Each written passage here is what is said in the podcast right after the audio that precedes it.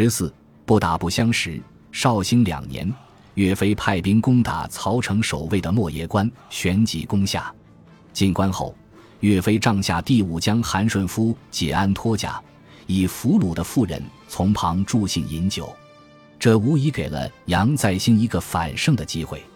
杨再兴乘机率众杀入韩顺夫营帐，一时之间，韩营士兵都没有反应过来，只晓得四散逃跑，而还在温柔乡中的韩顺夫也给杀得措手不及，给杨再兴砍掉一臂而死。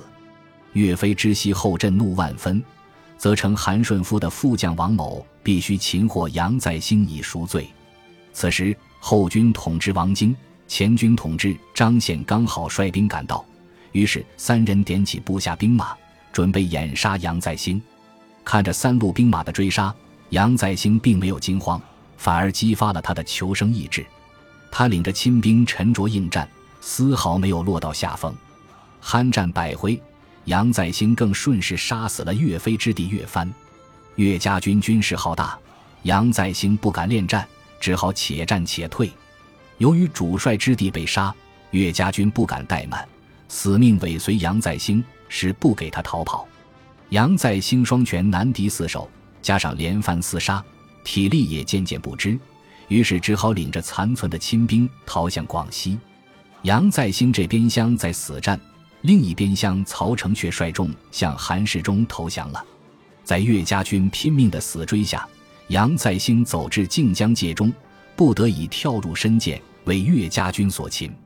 正当士兵要杀之以报岳帆之仇时，杨再兴忽然说出一句：“我是好汉，你们把我带到岳飞处，我要见他。”说罢，杨再兴垂下双手，任由士兵以粗绳捆缚。正当杨再兴以为必死之际，一幕《三国演义》常见的画面出现：岳飞一见杨再兴，就马上去前，亲自为他解缚，然后说：“我跟你是同乡的人，你是好汉，我不会杀你，我只希望你能以忠义报效国家。”如此这般做作，加上由死到生，杨再兴怎会不感激涕零？自此，岳家军多了一员不世的悍将。大家别以为如此精彩的故事。一定是著者那只妙笔度撰出来。事实上，这一段是结合了《宋史》和三朝北盟汇编写成，笔者只是把它由文言变成白话而已。